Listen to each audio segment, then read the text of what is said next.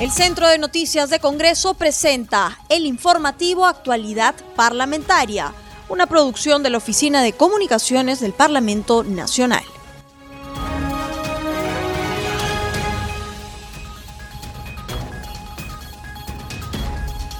Bienvenidos al programa Actualidad Parlamentaria, una producción de CNC Radio del Congreso. Este programa se transmite en las regiones de Amazonas, Radio Estéreo 99, en Arequipa, Radio Las Vegas de Moyendo, en Ayacucho, Radio AM Vida 51, en Huánuco, Radio Chalompoa, en Junín, Chanchamayo, Radio Visión 1070 y en La Libertad, Radio Estelar Perú 106.9 FM. Los saluda Rómulo Vargas y los acompañaré en esta jornada informativa.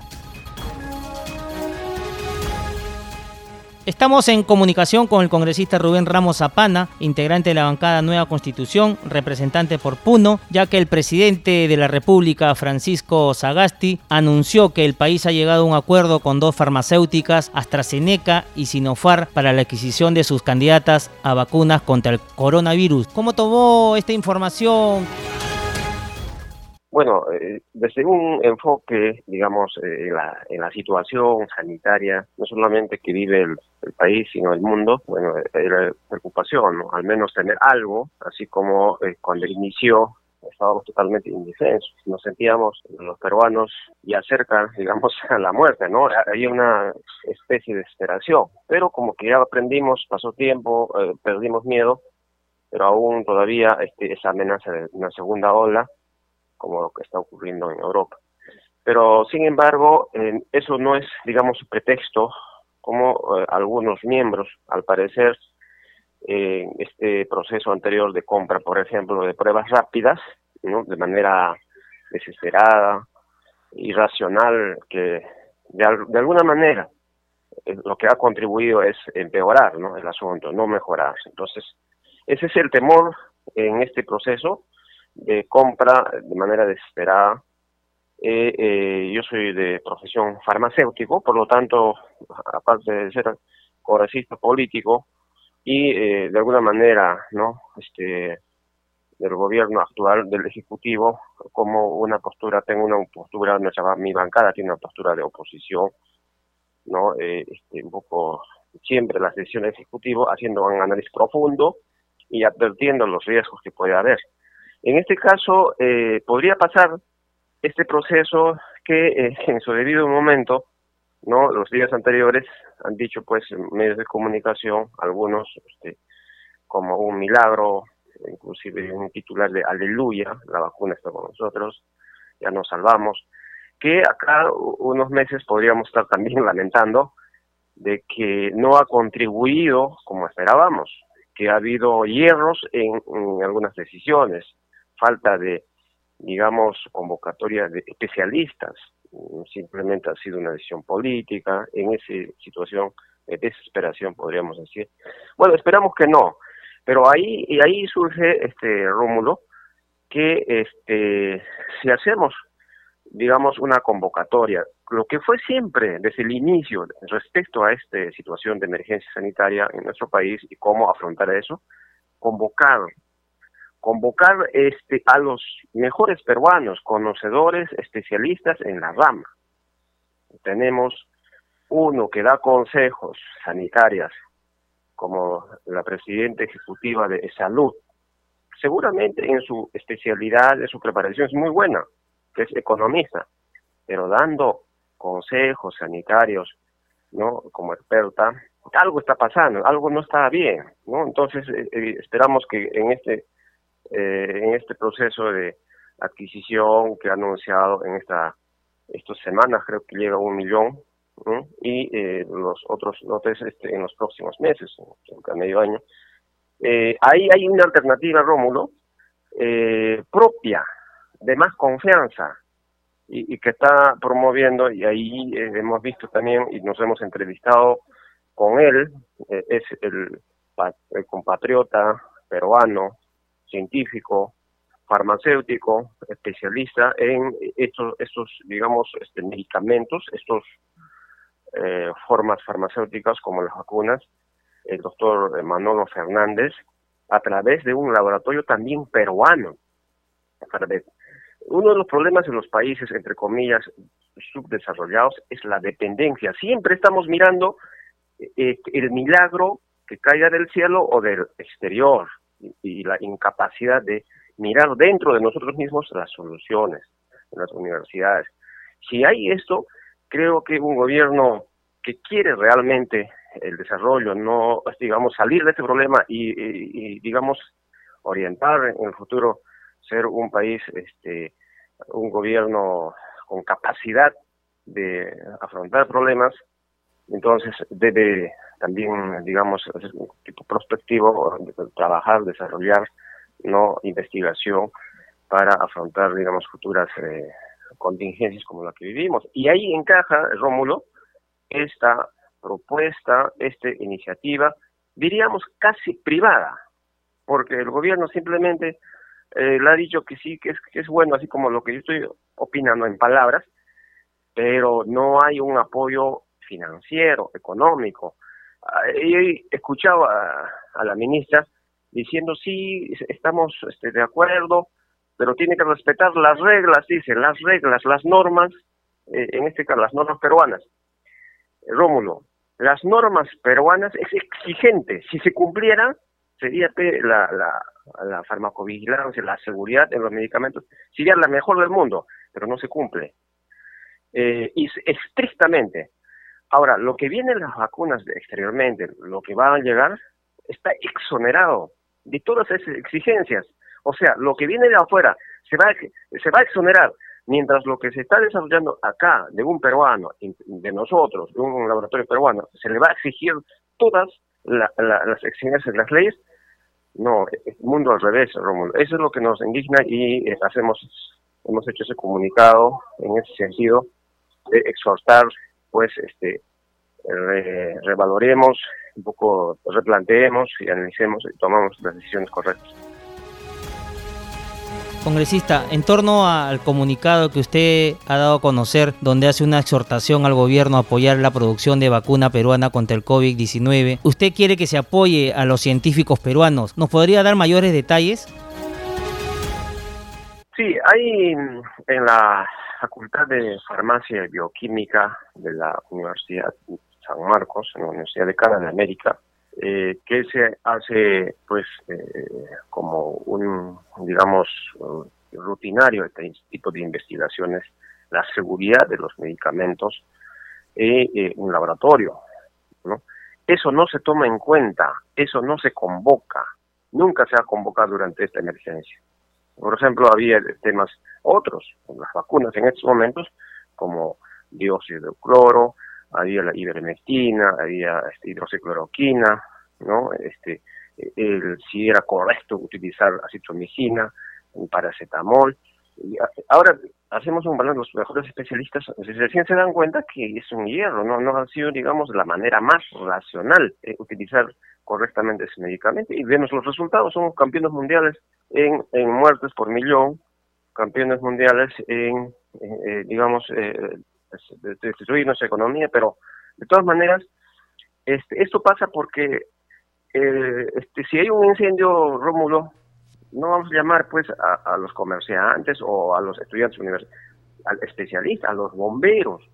Más o menos esa es nuestra exhortación. Por favor, ministra, presidente interino Sagasti, convoque, llame a los peruanos científicos que existen, que hay, que se sienten este, de alguna manera menospreciados, no tomados en cuenta, que están ahí, este, un llamado para que son ellos los que puedan analizarlo y asesorar al gobierno para la correcta toma de decisiones. Esa es nuestra exhortación, Rómulo, es, no, no otra cosa. Perfecto, congresista. Esperemos ¿no? que tenga eco en el Ejecutivo la propuesta que usted está realizando. Y cambiándole de tema, ¿cómo está la situación en su región Puno en torno al tema de las camas UCI, la infraestructura? ¿Cómo se están manejando los casos en la región? Bueno, en honor a la verdad, nuestro el papel del congresista es bien, digamos, eh, aburrido, es, la labor de fiscalización. Siempre estamos criticando, nada está correcto. Eh, algunos, este, eh, digamos, peruanos, seguidores, oyentes, o en todo caso, catalogan esos congresistas para no hacen nada, reclaman y reclaman. Bueno, es nuestra función, no, no somos ejecutivos.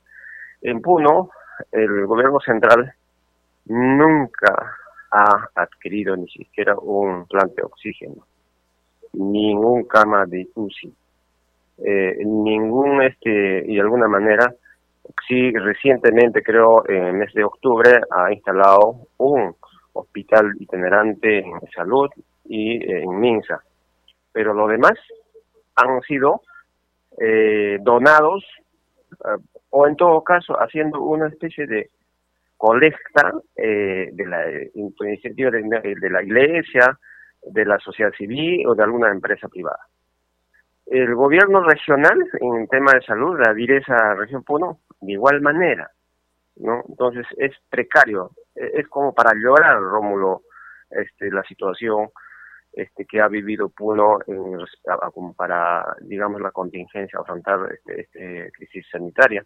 Ahora sigue casi lo mismo y la preocupación es que, eh, así como se escucha en noticias, sea más, eh, digamos, peligroso esta segunda cepa y es que ha habido también, así como está ocurriendo en otras regiones, ligero aumento ¿no? en Puno.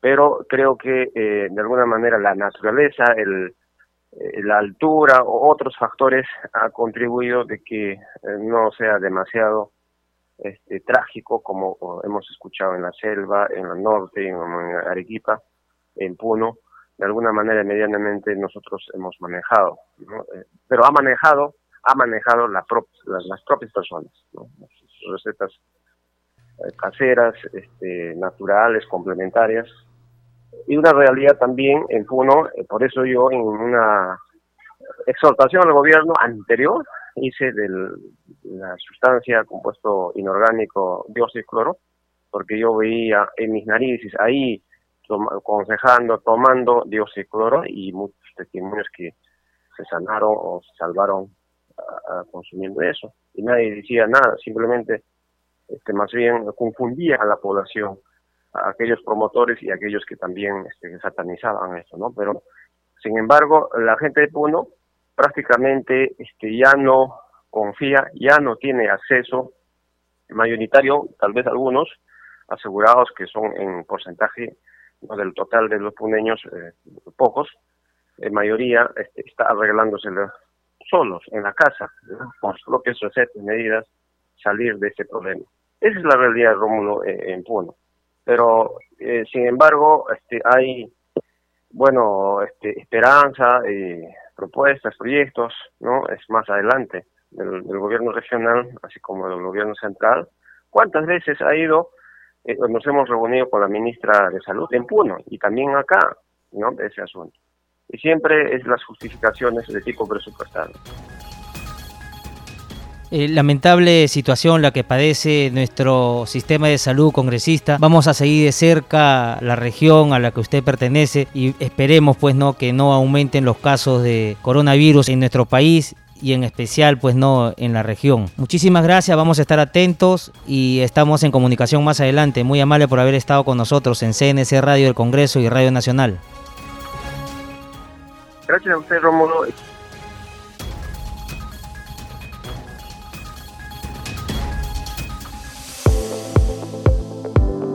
Ahora damos paso a nuestro segmento Congreso en redes. En la línea telefónica estamos en comunicación con nuestra colega del Centro de Noticias del Congreso, Estefanía Osorio, para que nos cuente las actividades de los congresistas en las redes sociales. Adelante, Estefanía, te escuchamos.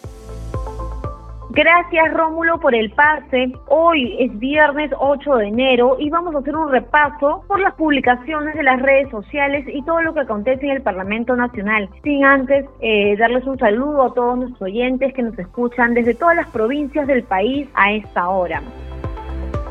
Hay unas imágenes que fueron compartidas por el congresista César Combina en su cuenta de Twitter. Advierte que los ríos de la selva y Sierra Central nuevamente están desbordadas y afectan a miles de familias. Por ello, hace un urgente llamado al Instituto de Defensa Civil y a la presidencia del Consejo de Ministros a actuar para prevenir pérdidas humanas y materiales, así como apoyar a las víctimas también que lo necesitan.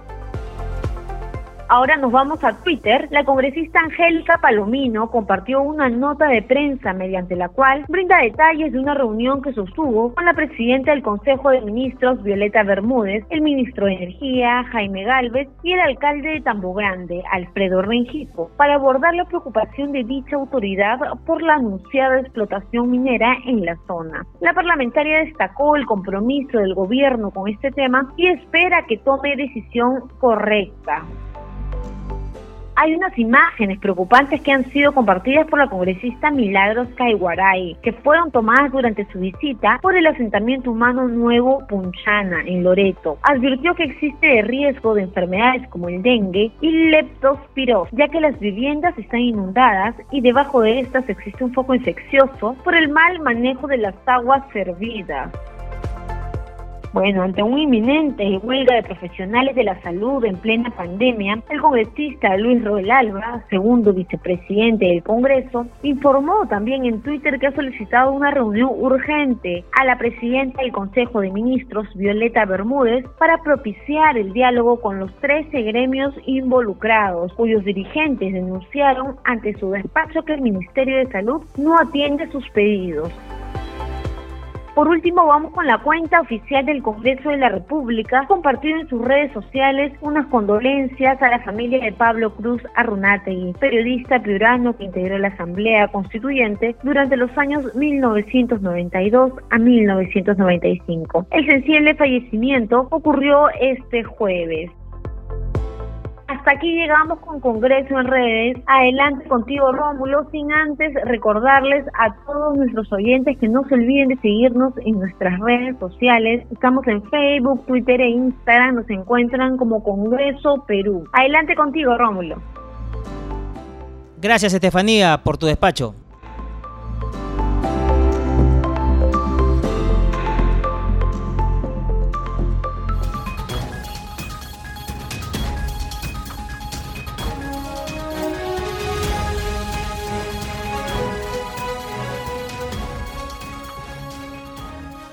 Continuamos con el programa y estamos en comunicación con el congresista Napoleón Vigo, integrante de la Comisión de Salud, representante por Cajamarca, ya que en horas de la tarde la ministra de Salud, Pilar Macetti, confirmó el primer caso en el país de una persona a la que se le diagnosticó la nueva variante del coronavirus reportada en Reino Unido. Congresista Vigo, ¿qué información tiene usted en torno a este tema como integrante de la Comisión de Salud?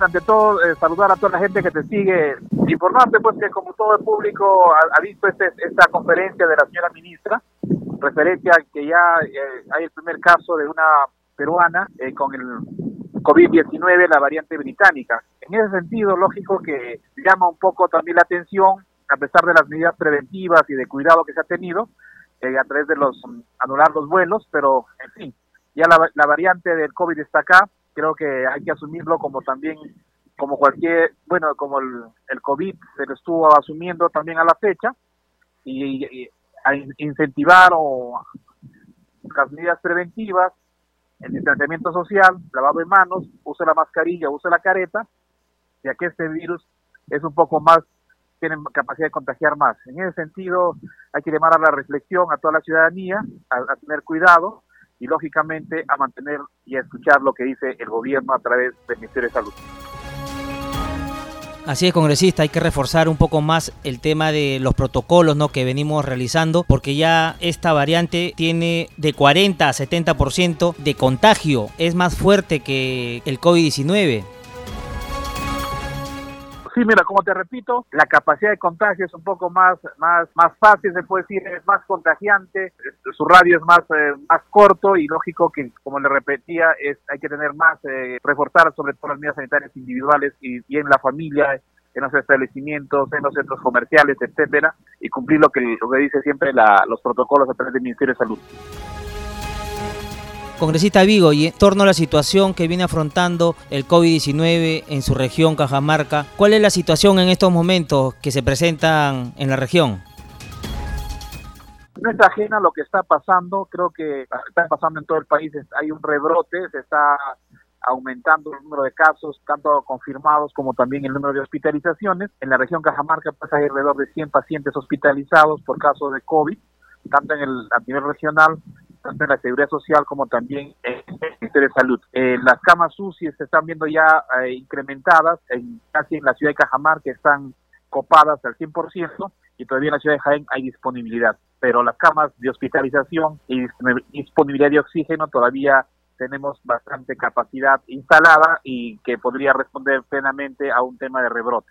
Sin embargo, sin embargo, eh, felicito también la actuación del gobierno regional a través de la dirección regional de la alerta epidemiológica, llamar al tema de reforzamiento de las medidas sanitarias individuales, también las medidas sanitarias en los centros de trabajo, en los establecimientos públicos, en los centros comerciales y también, lógicamente, en las instituciones.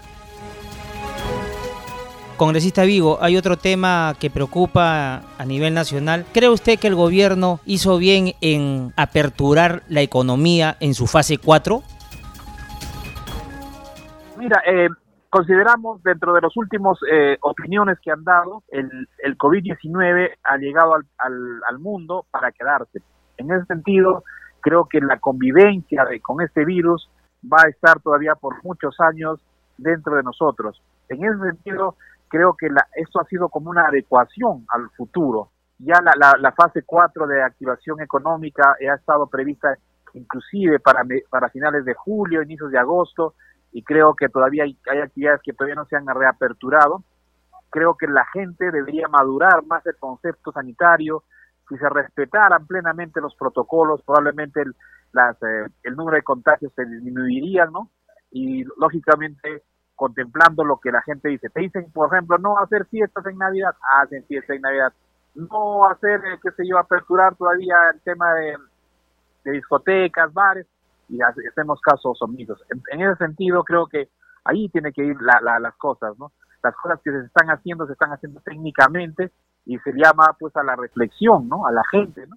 Porque ahorita mal haríamos regresionando, ¿no? Regresionando y si vamos a saber que vamos a todavía convivir con este virus por larga data. ¿Y cómo viene afectando al turismo interno el tema del COVID-19, congresista? Mira, una de las áreas más fuertes de la producción y de la economía azotada es el turismo. En mi región Cajamarca es una, es un, también es, un, es una región turística. Tenemos atractivos turísticos muy importantes como Cumbemayo, Cuarto Rescato, Ventanilla de Otusco, que todavía no, no se han aperturado. ¿Por qué razones? Porque no se están implementando los protocolos. En ese sentido, la gente, que los trabajadores, los empresarios que vienen del turismo se están viendo afectados muy fuertemente. Imagínate que ya no reciben su ingreso común desde el mes de marzo del año pasado y muchas personas no han recibido ningún apoyo ni del ni al ni del la fase de reactivación de lo que fue el, a través del programa de, de reactivación económica del Ministerio de Economía ni tampoco a través de ningún bono que ha dado los diferentes ministerios, tanto de trabajo como también de desarrollo e inclusión social. Congresista, hay otro tema que también está en agenda, es sobre el tema de las fuertes lluvias que ya vienen cayendo al interior del país. Acá en Lima le cuento que la región Callao está tomando previsiones para que no se desborden los ríos. En Junín igualmente están haciendo lo propio. ¿Cómo está Cajamarca? Mira, Cajamarca es una zona que en estas épocas del año se caracteriza por el aumento de las precipitaciones de, lluvias, ¿no? Y en ese sentido, algunas autoridades, tanto Defensa Civil, Gobierno Regional, han tomado las precauciones de la limpieza de canales, descolmatación de desagües, descolmatación de drenes, pero lógicamente muchas veces eso no es suficiente y los azotes de la naturaleza pueden sobrepasar ese tipo de precaución.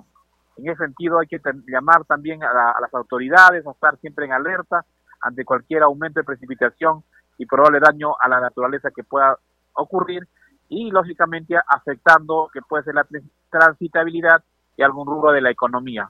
Puede ser agraria, puede ser de índole también eh, turística, etcétera. Congresista, el día de ayer se presentó en la Comisión de Economía, hubo un gran debate sobre el análisis del reglamento que dispone entregar información financiera a la SUNAT por montos que van después de los 10 mil soles. ¿Cree usted que es una medida acertada?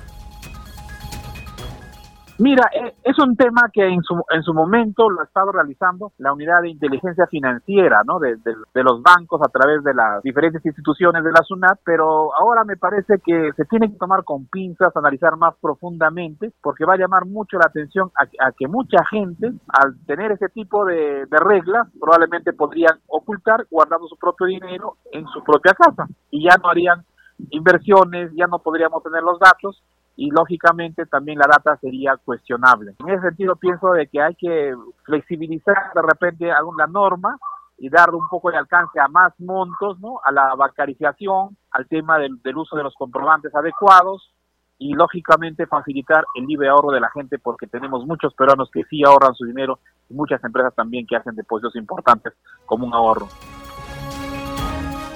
Congresista, el presidente de la Federación Peruana de Cajas Municipales de Ahorro y Crédito, Carlos Ruiz Caro, él sostuvo en la comisión que en estos momentos no es para lanzar una medida como lo que plantea el decreto supremo 430, pues que ya esto generaría una traba a la reactivación económica. Mira, yo en parte comparto, comparto esto como dije hace un rato, esto va a determinar que la gente, pues, como te decía, eh, tiene miedo no necesariamente los dineros que puedas tener, eh, entre comillas, es para, eh, para, para evitar la evasión tributaria, muchas veces el lavado de activos, pero muchas veces te va a dejar de lado, como te dije, el ahorro de las personas, ¿me entiendes? Y segundo lado es que probablemente la gente, de ahí lo, no, no compartía muy profundo lo que decía el presidente de las cajas municipales, que esto frenaría la inversión. Probablemente no, ¿no? Pero sí daría un poco de suspicacia en la gente adaptarse a este, sistema en un momento difícil como es esta, esta fase de reactivación económica. Así es, congresista. Pero también hay otra opinión del presidente del directorio de la Asociación de Bancos del Perú, Martín Naranjo, quien ha manifestado ¿no? que queda claro que para el país es importante reducir la evasión, la ilusión y mejorar la presión tributaria. Y todos debemos de colaborar ¿no? en alusión a la medida aprobada. Por eso, como te repito, son mecanismos nuevos que causan miedo en la población que causa un poco temor en el tema de inversión, que causa temor en el ahorro, y no necesariamente con el tema de evadir. Por eso te digo, es el tema del ahorro. Y segundo es el tema empresarial. Mucha gente va a decir, oye, prefiero mantenerme en la informalidad y mantengo también el tema de mantenerme eh, haciendo mis negocios sin necesidad de usar el sistema financiero y puedo manejar cuantiosas sumas de dinero. En ese sentido, pienso que la gente tiene temor a adecuarse a un nuevo sistema que es propio, lógicamente, de las nuevas medidas que se están dando en esta área como es la economía y el tema de lo que es la declaración y reporte de las entidades financieras de las empresas por encima de los 10 mil soles. Perfecto, congresista Vigo, muchísimas gracias por haber estado con nosotros en el programa Al Día con el Congreso de CNC Radio y Radio Nacional. Muy amable. Muchas gracias.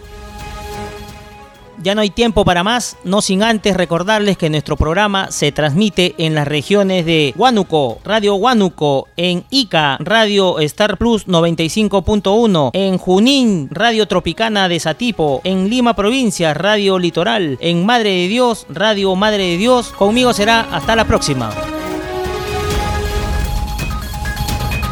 El Centro de Noticias de Congreso presentó el informativo Actualidad Parlamentaria, una producción de la Oficina de Comunicaciones del Parlamento Nacional. Los invitamos a visitar nuestras redes sociales y sitio web www.congreso.gov.pe.